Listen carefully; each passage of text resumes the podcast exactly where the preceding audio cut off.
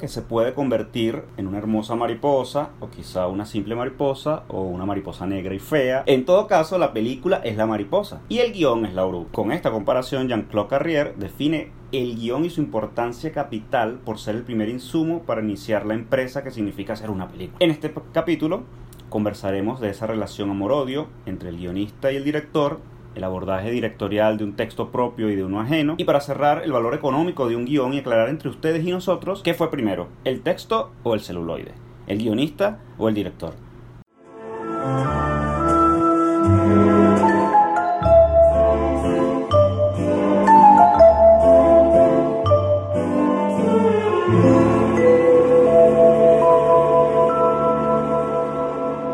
Bienvenidos a un nuevo episodio de Al final de la pantalla, donde hablamos acerca de lo que nos ocupa, preocupa e inspira del cine. Por acá les habla Ismar Guerrero. Por acá Edgar Roca, estrenando teléfono. ¡Yeah!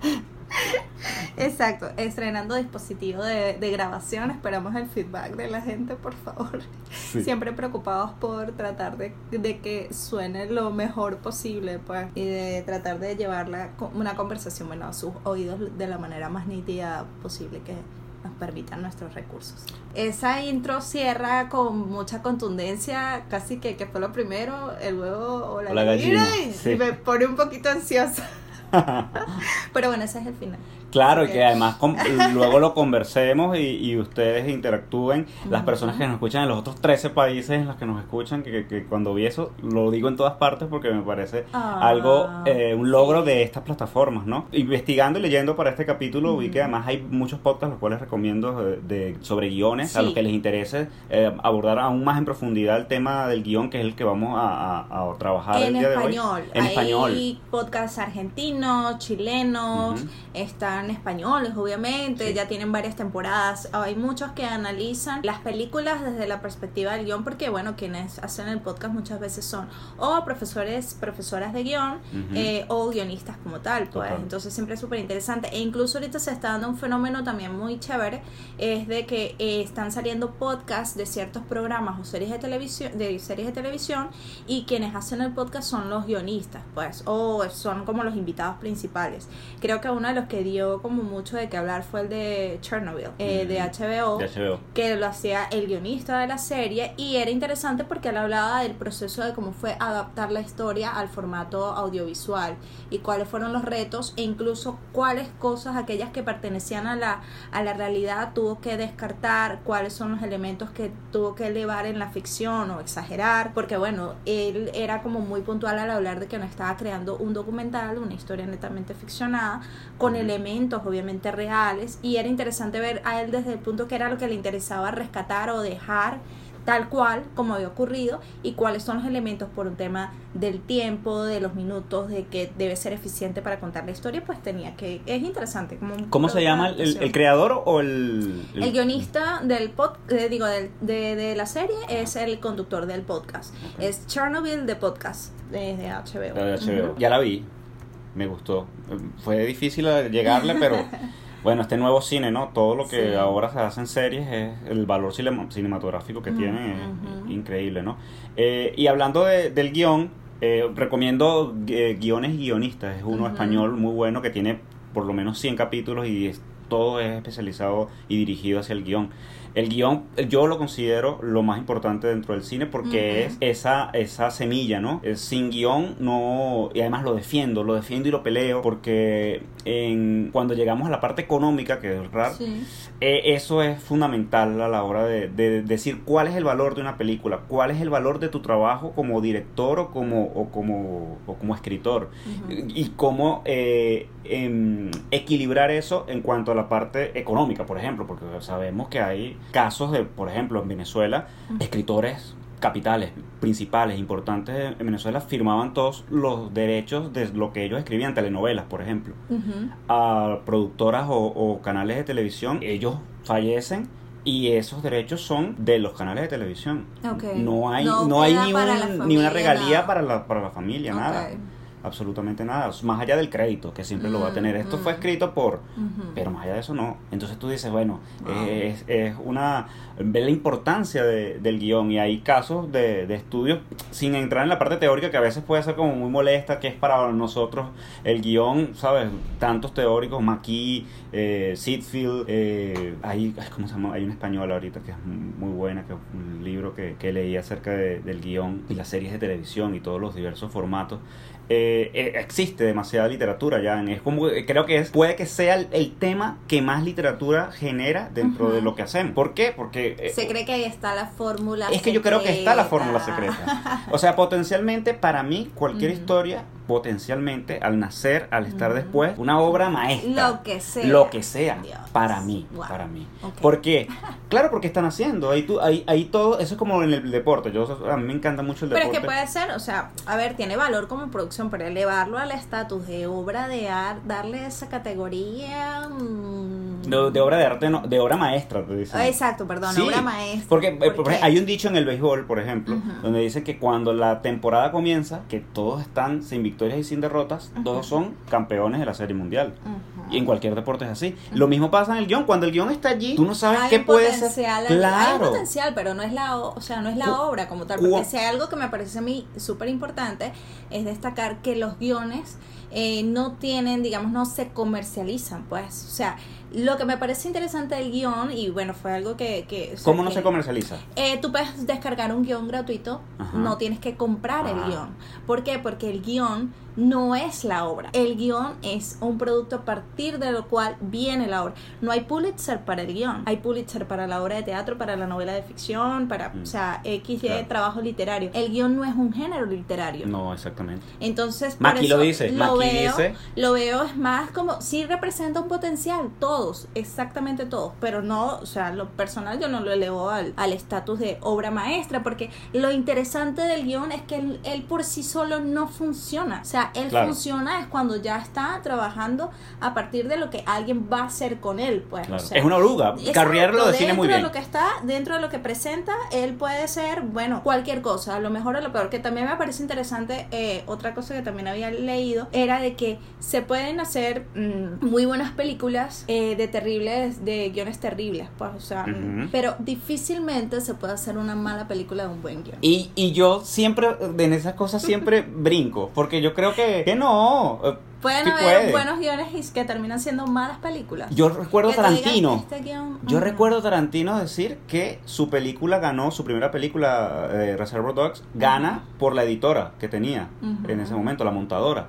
él decía lo importante que esta película no hubiera sido nada sin esa, porque esa es la otra cosa, el, la reescritura que va teniendo el guion, la transformación.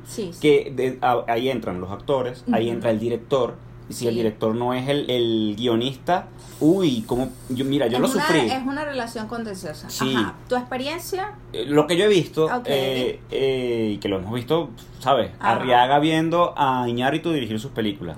Y hartarse de ver, con Oscars incluido, Amores Perros, Babel y... Y 21 gramos. Y 21 gramos, que fue la, que se ganó el Oscar, creo.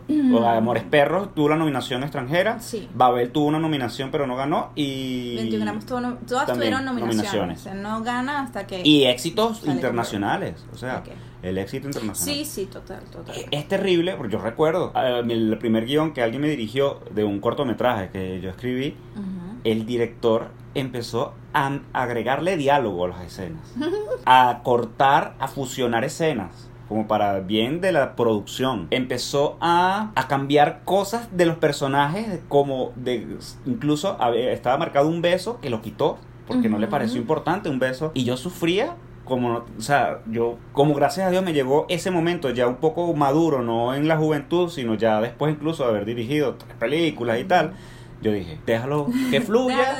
no es, sí, exacto, déjalo ir. Ya viví con ese sentimiento y dije, no, es, es complicado porque no, no, yo no nací para esto. Sí, eso es algo que ejercitan pues muchos guionistas, digamos que están en la industria o que ya hicieron de, de ser guionistas su carrera, pues es el músculo de ese como instinto de, ¡Ah! no cambies, es como lo primero que ellos aprenden a, que, a callar, pues porque se supone que el guion va a seguir siendo transformado hasta el momento de la postproducción. Es decir, o sea, es un producto completamente maleable. Es una relación increíblemente distinta a lo que vive el teatro con el respeto que tiene hacia el dramaturgo, y donde cada obra, cada punto, cada coma para muchos directores es algo que debe ser respetado. Otros juegan más con ello, pero aquellos que juegan con eso mm, siempre van a tener como, o sea, van a estar vulnerables pues a que se les pueda criticar lo que hicieron o no con el texto. Maki se burlaba con sorna de eso y decía, pobrecito el guionista que no es un escritor.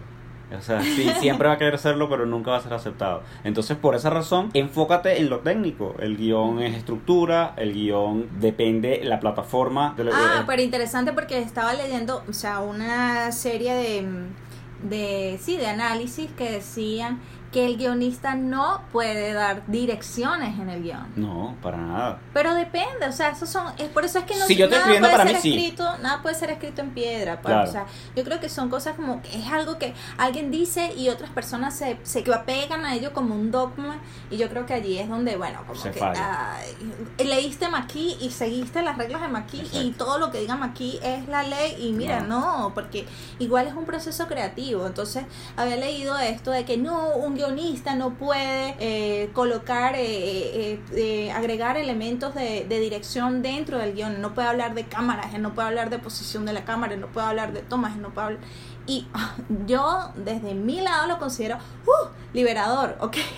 Pero hay muchos que no, hay muchos que sí sienten de que, bueno, que si quieren dar ese aporte. Y bueno, y el, director, autor, pues obviamente no tiene esa restricción, se siente libre que puede hacer lo, lo, que quiera, ¿no?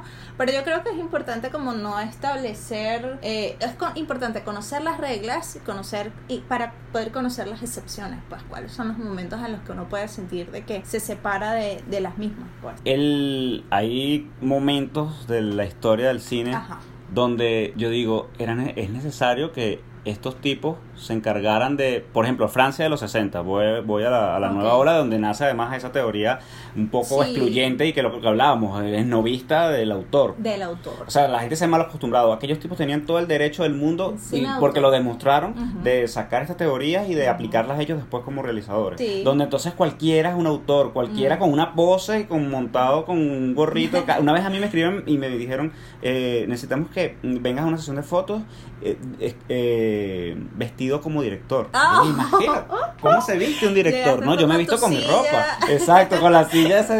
Tu claqueta. No, no, no, Aquí voy. Entonces, el, el director además, eh, cuando no, por ejemplo, Scorsese, un Hitchcock, que no eran realmente no son realmente los guionistas de, de, su, de sus historias. Tiene allí un trabajo, está el guionista, pero ellos dirigen de cierta forma el guion porque ellos saben a veces se vuelan escenas. No voy a dirigir esto, no voy a dirigir esta escena y esta la voy a transformar en esto. Aquí en Venezuela yo, yo vi haciendo eso y uno de los directores que se maneja, que es el, director con más películas, él colabora en los guiones aparece su nombre. Algunas son basadas dentro de sus obras de teatro, pero él colocaba a alguien, le pagaba a alguien para que adaptara sus obras de teatro. En algún momento Cabrujas eh, con Chalbó, cinco películas. Eh, David eh, Suárez, cinco películas más. O sea, ellos, ellos adaptaban sus las, obras de teatro de Chalbó como dramaturgo, pero él, él, se encargaba en cine solamente de dirigir. ¿Y él recibía el crédito como guionista o solamente...? El segundo crédito, el segundo crédito. ¿Por qué? Porque él tenía la potestad de agregar y cortar cosas dentro de la misma historia. Esas son cosas que digamos aquí en el, o sea, en el terreno local se pueden hacer, porque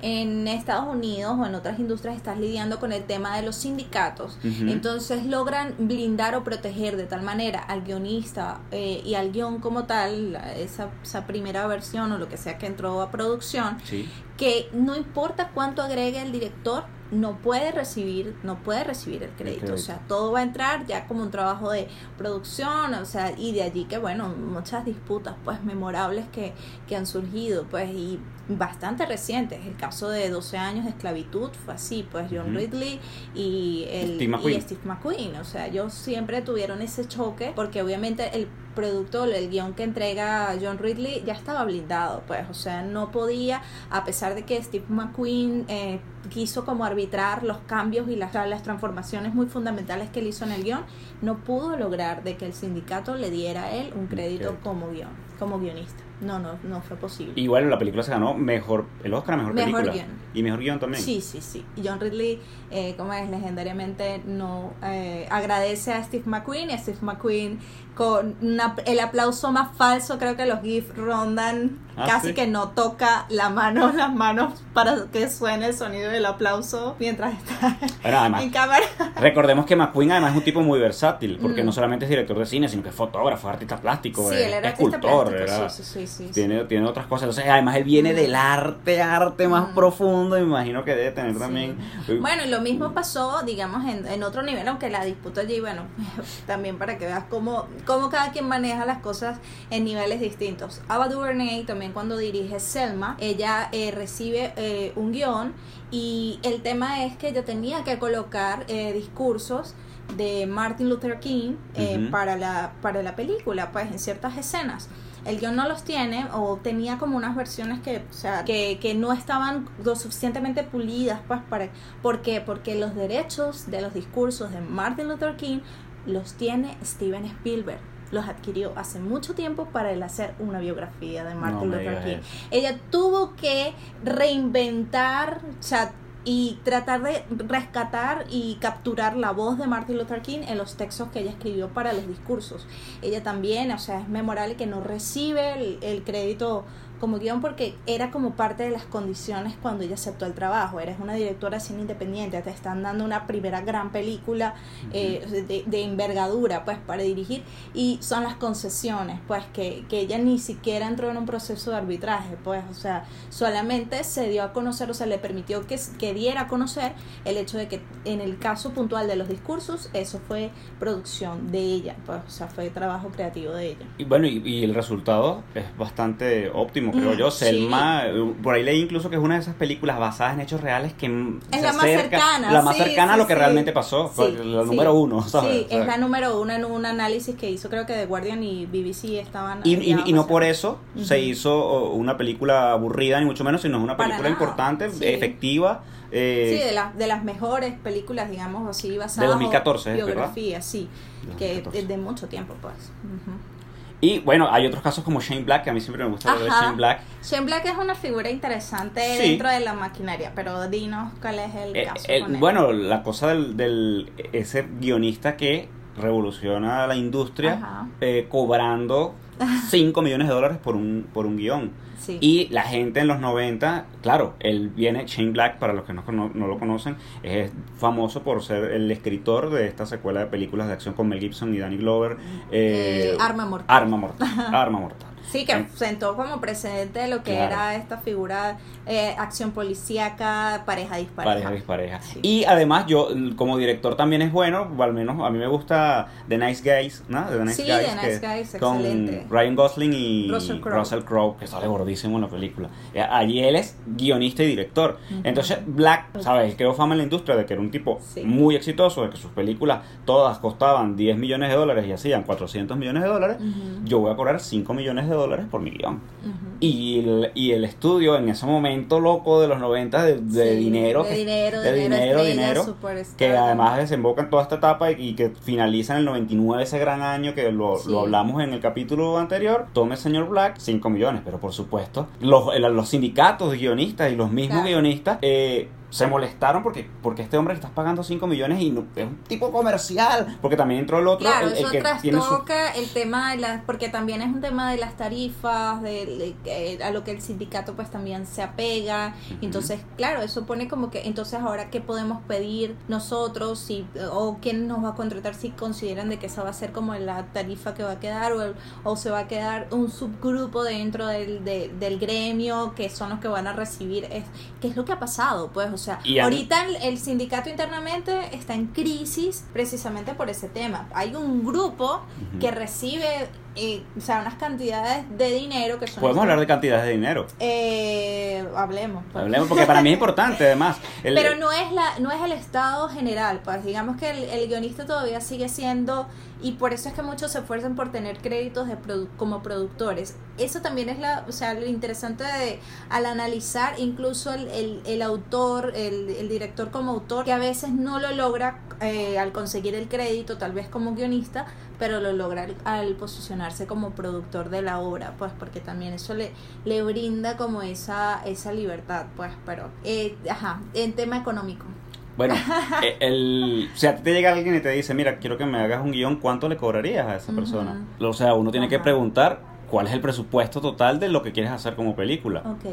Y, el, y el director debe manejarse en un 3% mínimo, un 3% de lo que cuesta hacer esa película. Yo a veces voy a más y digo, no, mi guion cuesta, sobre todo en nuestros países donde las películas cuestan muy poco, ¿sabes? Un, un guion debe costar lo mismo que cuesta una película. Porque si yo escribo 80 hojas y esas 80 páginas se pueden hacer con 20 mil dólares, mi guion yo necesito por lo menos que cueste 10 mil dólares, por lo menos. Eh, el, la ley internacional te habla de un 3%, de un 3, máximo 6. 3% del presupuesto total, de, la, obra.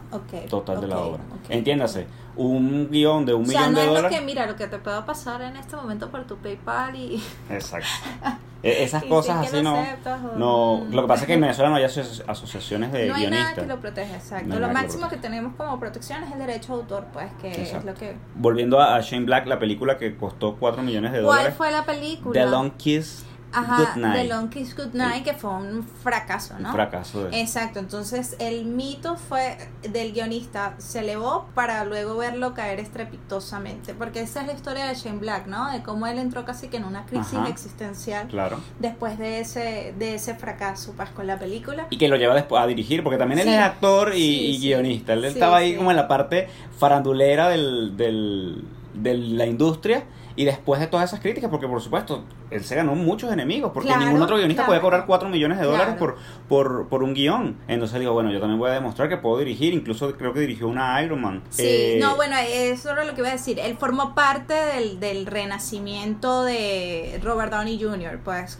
o sea, el regreso de Robert Downey Jr. al cine con Kiss Kiss Bang Bang, que es una historia con Val Kilmer, son ellos dos. Eh, y luego él, pues, ya que ayudó ese, ese regreso de un Robert Downey Jr. rehabilitado a la industria que a partir de allí pues no ha parado de trabajar, es como que esa, esa alianza se ve recompensada cuando él dirige Iron Man 3. Kiss Kiss Van Van es la primera película de Shane Black como director, además de, guionista, una película del 2005 y que él ya tenía 20 años como guionista y mm. como actor ocasional y, y, bueno, es su debut eh, directorial directorial debut, ¿no? Vamos a hablar también de esos casos, digamos, de, de puntos como álgidos del, que llevan a un guionista a ser director. Pues para muchos es como encontrar otra faceta, pero en otros es, es producto de que hubo una relación contenciosa con, con los directores, pues, de, de sus guiones, ¿no? Sí, yo creo que hay tres casos súper interesantes, como eh, que lo, lo hablamos al inicio, Arriaga, está Kaufman, Charlie Kaufman y está, yo siempre menciono a Billy Wilder porque, bueno, me he leído sus biografías y hablaba de, ese hombre que además desde los 30 llega a la industria norteamericana en los años 30 como guionista, casi que asistente de un consagrado como Ernest Lubitsch que le permite entonces entrar a la industria como guionista y a partir de allí que empieza a trabajar como guionista empieza a darse cuenta de que lo que hacen con sus películas o las cosas que él escribe eh, es, opuesto a lo que a lo que escribe, ¿no? el resultado. Entonces quiso eh, indagar y meterse aún más en el monstruo y terminó escribiendo y dirigiendo, siempre con la salvedad de que el estudio le decía, bueno, pero tienes, debes tener un colaborador porque hay que respetar el trabajo de cada quien, toda esa cosa piramidal del cine, necesitas un guionista que tenga como el primer crédito sobre, en la mayoría de los casos, aunque la historia sea tuya, alguien que se encargue de meter en formato todo lo que es la, la historia, ¿no? Que hablaba yo en, su momento de, de, este colaborador Diamond y de los que tuvo a lo largo de 20 o 30 años de, de carrera Billy Wilder. Arriaga, Guillermo Arriaga. Sí, que, es el caso como más reciente, ¿no? Más reciente que tiene apenas un solo largometraje como director, creo que va a su segundo y un cortometraje, eh, pero que es famoso, como decíamos al inicio, por Amores Perros, por Babel. Sí, era parte de una, de una dupla que, digamos, eh, latinoamericana que luego logra consagrarse en Hollywood, pues, y se veía como, bueno, parte de un equipo, pero al parecer, pues, esa relación no era tan idílica como uno podía pensar, ¿no? Porque uno diría, bueno, le han hecho dos películas, les ha ido súper bien, han tenido un éxito, se deben llevar genialmente, la relación debe ser maravillosa. Y yo valoraba mucho a Arriaga, yo valoraba mucho a Arriaga como guionista. O sea, su aporte. Su aporte. yo decía que era maltratado porque se llevaba todo, como que todas las cosas Iñárritu, que además no es un tipo muy carismático, que es un tipo como particular, pero Iñárritu me convence, su trabajo me convence cuando lo veo por, por primera vez solo eh, ante el mundo con Beautiful, que no es una película que no gusta mucho, pero que yo conecté con Beautiful, incluso más que con las otras tres que, que eran estos éxitos de taquilla internacional eh, con, junto a Arriaga. Y Arriaga se quedó en el tiempo tratando de sacar sus proyectos con una primera película que no tuvo mucho éxito este y yo dije bueno hay que valorar a estaba yo equivocado al, hablar mal de Iñárritu. Iñárritu tiene un genio allí y ha ido creciendo. Después de Beautiful vienen sus películas eh, más representativas al menos para el global que es El Renacido y Birdman sobre todo Birdman ¿no? Eh, y el otro caso Kaufman que a ti te gusta. Kaufman ajá pero ¿cuál o sea, ¿cuál era el...? Porque a mí me parece que en el caso de Charlie Kaufman, él logró eh, trabajar con directores que se podían ajustar, digamos, a, a, lo que, a lo que él quería hacer, ¿no? Que es, o sea, como que son directores muy fuera de la norma. Eh, y me parece como que esos directores logran como alimentarse de lo que, de lo que Kaufman ofrece. Es como una, una, una química allí bien interesante, a pesar de que son muy distintos, pues, porque Spike Jones es muy distinto a, a Michel Gondry, pues, que son dos directores que han dirigido trabajos de Kaufman. Pero ¿cuál es cuál cuál era su relación o cuál era su, su interés por por él luego saltar a, la dirección? Hay una parte eh, importante y que es un poco fuera de, todo esto, que es la parte como mística que lo hablan los, los, los, franceses. con aquella teoría del autor. Las, las, políticas del autor, que no eran ni tan políticas ni y el, el, concepto es mucho más flexible de lo que se quiere. Y que a mí me gusta llamar el, el proceso individual de cada quien. o sea, el proceso natural de vida lo lleva Kaufman a, sin tener ningún problema. No es como Arriaga, que le encanta la cacería y caerse a golpes. Ah, él, no necesitó de odiar porque sus trabajos además estaban logrados, todos los, los, Exacto, no fue producto de una relación antagónica con los directores con los que trabajó que él decide salir como director. Si no es nada más como tratar de ver si él podía llevar y expresarlo y, teniendo control en toda la obra desde, todos los puntos pues como director, ¿no? Y, y, su proceso, pues su proceso era, yo quiero escribir esto y verlo en la gran pantalla, pero no tengo, eh, no me siento totalmente seguro para hacer esto. Pero cuando lo decide, dice, no, ahora sí, yo voy a dirigir y ya lleva un par de películas, me parece logradas ambas, sí. como Cinecdoc New York y eh, la animada, eh, Anomaliza. Anomaliza. que sabe. Mira la versatilidad de este hombre que comenzó como guionista de crear esos universos de cosas como quiero ser como John Malkovich o esta de Gondry del Eterno Resplandor de una mente sin recuerdos a hacer estas dos películas, las cuatro muy distintas, pero con ese toque que creo que es el toque más Kaufman que más Gondry o Spike Jones, aunque ellos se amalgamaron muy bien a su manera. Claro, sí, eh, fue, fue, exacto, fue como, oye, una, una, un clic allí entre guionista y director, pero cuando uno ve Dog New York es como eh, saber empujado lo que, lo que él como guionista podía hacer ahora en un término visual, pues él trabajando ya como, como director, que para algunos es mucho más desafiante, ¿no? O sea, algunos tal vez eh, puedan conseguirlo como que es un poquito más impenetrable, porque, porque bueno, hay ciertas complicaciones dentro de, de la trama o de la propuesta de lo que él quiere hacer, pero hay otros pues nos encontramos con que nos vamos con el juego de lo que él estaba proponiendo, pues, y con la realidad que le estaba proponiendo, y sí que se rodeó una, mm, eh, un excelente elenco, pues, para, para tratar de, de, llevarlo, ¿no? Y con, la, y con las emociones y lo que, lo que él quiso capturar, ¿no? También inevitablemente, pues uno podría pensar de que esos tiempos en los sets de Jones y de Gondry, pues él sería cual esponja allí de, recibiendo el, la parte técnica para lo que sería lo que luego él iba a vertir en, en, su propia obra. Y a pesar de que era, es algo muy eh, visualmente muy particular, yo creo que no se le podía decir, ah, sí, se nota que es un una, es una parodia o es, quiere ser como Spike Jones o quiere ser como Gondry. No, yo creo que siempre se sintió como muy auténtico él. O sea, logró llevar su esencia de lo que, de, de su manera de ver las cosas, pues, de representarlo, porque además es siempre se va a una lucha existencial del creador, que es de lo que va un poco en New York, ¿no?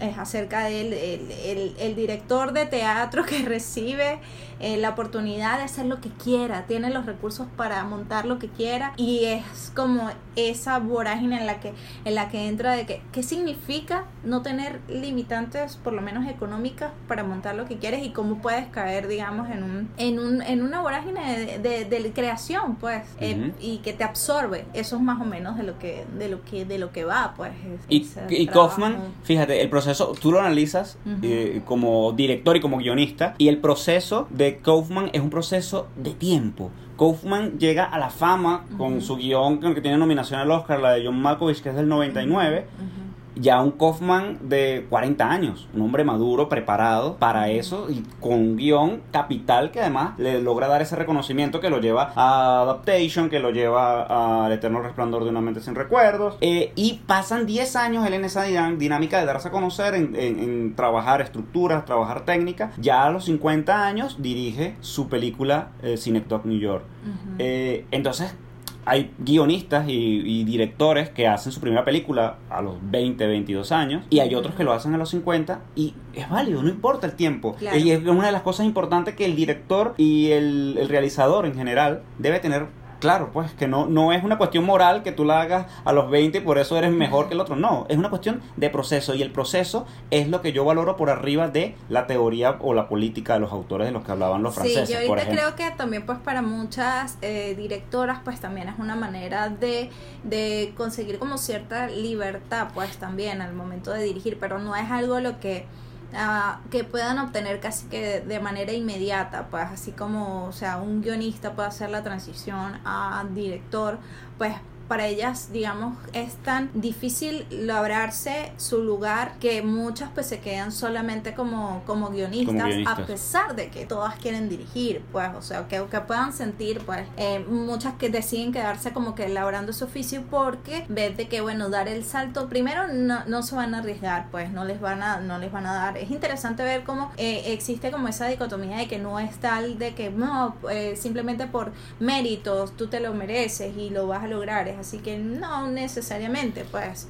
Yo entiendo eh, totalmente eso y, y está mal todo es cuando pasa, pero también hay una hay un sector de gente que ni siquiera eso le importa. Hay mujeres como Melissa Mattinson, por ejemplo, que es la guionista, uno de los pocos guiones que ha dicho Spielberg como director de que no escribe, es un guion perfecto, eh, que es la guionista de E.T. Una tipa que dijo, no, yo prefiero seguir escribiendo a mi tiempo mm. y me interesa más vivir con Harrison Ford y cuidar a los niños en el campo que eh, estar metido en esta industria tan avasallante. Yo siempre pongo asteriscos en eso, porque es que muchas mujeres simplemente, o sea, lo veían descabellado, pues, o sea, no que no les que, que les fuesen a ofrecer, que les dieran la oportunidad y que se pudiesen posicionar y dar el salto a la dirección, pues, o sea, de verdad que yo pongo asteriscos cuando dicen, "No, pero es que si si fuesen así, si fuesen buenas lo habrían logrado", como que si no hubiese un montón de cosas sociales, porque Harrison Ford no se quedaba a cuidar a los niños. mientras ella se iba a dirigir. Entonces, eh, yo pongo siempre un asterisco a la historia cuando nos intentan decir de que las cosas siempre han sido como, como han sido y, y ya nos tenemos que aceptar y como tal y seguir así, es así como que no, porque precisamente hay un status quo que se, que se acentuó y responde a ciertas cosas sociales y yo siento que para muchas era ya me logré eh, labrar un espacio, eh, no voy a ser tan ambiciosa, además que la ambición en las mujeres siempre está súper mal visto, eh, de atreverme a querer ser directora. Entonces siempre es interesante figuras como Jane Campion, figuras como Lynn Ramsey, que son mujeres que dirigen sus, sus propios guiones, que, que hacen su propia producción, pero están fuera. Agne que era alguien que los la, nueva ola alababa eh, y la incluían dentro del autor, dentro de, de, esa, de ese grupo eh, es, pero están fuera, son, están fuera de la industria. Lynn Ramsey cuando intentó entrar a la industria, la, la vieron como alguien difícil y termina saliendo del proyecto. Eh, Jane Campion siempre ha estado en sus proyectos y los ha logrado siempre en Europa. Pues, que ¿Tú crees que es mejor ser realizador entonces en Latinoamérica que en la industria? Es donde... Realizadora, digo. Sí, sí, o sea, es, es, donde han logrado como que lograrse un espacio. O sea, la, las más recientes creo que han sido directoras guionistas, pues Claudia Llosa. Bueno, aquí nosotros Venezuela. Marieli Rivas, eh, Mariana Rondón, o sea, son como que las que han logrado cierta proyección y, y, han sido, pues, pero se mantienen en un nicho, pues, o sea, no es tampoco, no son figuras que han logrado entrar a la industria como si lo han logrado eh, Andy Muschietti, como si ha logrado eh, ah, el chileno que ahorita olvido su nombre, Sebastián Fede Lelio. Álvarez. Ah, Fede Álvarez. Claro. Eh, eh, sí, Uruguayo, Helio, uruguayo. exacto, perdón. Este, entonces no, no, no hemos visto que muchas eh, mujeres latinoamericanas hayan sí estén siendo captadas, Captada, por la, claro, por la no. industria, ¿no?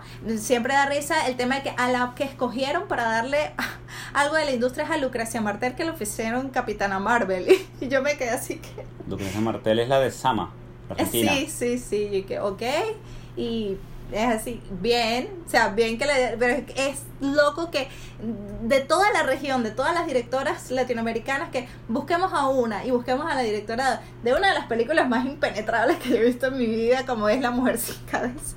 Y ella es la que va a dirigir la nueva película de Marvel. Claro.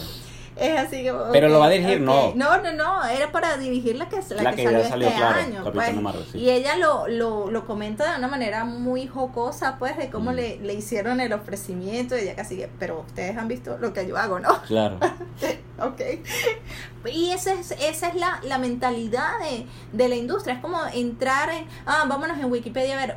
Directoras latinoamericanas. El primer nombre, Lucrecia Martel. Vamos a preguntarle a la señora Martel a ver si quiere dirigir. Claro. Aun cuando tienen un montón de directoras, eh, eh, am- digamos, de, de- de ascendencia latina estadounidenses allí en cerca al lado. O mujeres que han hecho cosas más comerciales o de cualquier digamos índole lo han trabajado. A lo mejor Lucrecia Martel hubiese dicho que sí y hubiésemos visto una Capitana Marvel dirigida por Lucrecia Martel. Sí. habría sido maravilloso. Habría sido maravilloso. Y que bueno es lo que tiene la expectativa ahorita que Chloe Zhao va a dirigir una de las nuevas películas de Marvel. Y Chloe Zhao es una peli- una de las voces independientes más fuertes en los últimos cinco años eh, que ha logrado como que labrarse su carrera también como directora guionista no entonces bueno es interesante ver eso pero yo lo que digo es que hay que poner ese asterisco no es interesante ver el paso de estos guionistas como directores Sí. como una manera de tratar de cuidar su eh, creación o su visión, ¿no? Tratar de respetarlo al ver que en el cine, cuando llega al cine, el cine es maleable, pues lo que hemos visto que no es, no Sí. es tal cual respetado como el teatro, pero para las mujeres como tal, no, no, no ha sido tan fácil hacer esa transición como si históricamente dentro de la industria sí lo ha sido para muchos hombres. Igual ¿no? que para los, sí, y a todas las minorías, no solamente de las mujeres, sino también los afroamericanos y todo. Y creo yo, siempre vengo con mi lado hippie, Ajá. creo que eso va- está cambiando poco a poco y en 50 años hablaremos de otro, de otro mundo más igualitario, más parejo, más que- equilibrado. bueno, yo creo que hay- va a ser interesante ver estos próximos años donde muchos de los productos que están saliendo no son, digamos, producto del director, no son, eh, son productos que salen de cuartos de escritores. Son varios escritores trabajando, eh, sacando guiones de cada propiedad intelectual de cada personaje de Marvel, los deben tener así identificados, tienen a un guionista trabajando en, no sé, el- la rana fantástica, qué sé yo, que apareció en la edición número 50 de Spider-Man, pues, y están haciendo un guion, un spin-off Claro. de eso, pues. O sea, es, es, es interesante ver ahora ese proceso del guionista como alguien que produce una cantidad industrial, o sea, está produciendo el director, cómo queda allí, cómo queda el, el guionista o su voz propia, cómo la, cómo la va labrando cuando se están creando este tipo de, de productos. Yo creo que ¿no? eh, se está bajando un poco esa teoría del, del autor Ujú. está cobrando importancia la- por- porque es así creo yo el, el guion es el insumo principal Ujú. las historias es lo que hace al cine Sí. universal es lo que es el es de lo que vive el cine entonces no puedes menospreciar a esas personas que ponen eh, las primeras palabras sobre y estructuran una historia entonces creo que queda demostrado que el guion es lo más importante es el primer paso y es lo que va a ser el, el- el después modificado hasta ser una mariposa como decir mm. Jean-Claude Carrier. Está bien, está bien. Tenemos las redes sociales siempre activas para eso. Sí, sí, al final de la al final pantalla y al final de la pantalla en Facebook, en Twitter. Eh, también tenemos, bueno, nuestro correo al final de la pantalla arroba Gmail si quieren, bueno, extenderse y también que nos eh, escriban las reseñas eh, y bueno, su ranking, su rating es súper importante, pues que, para porque eso nos ayuda pues a subir en el Apple Podcast, que es donde pueden ustedes rankearnos. Bueno, nos vemos la próxima semana. Chao. Chao.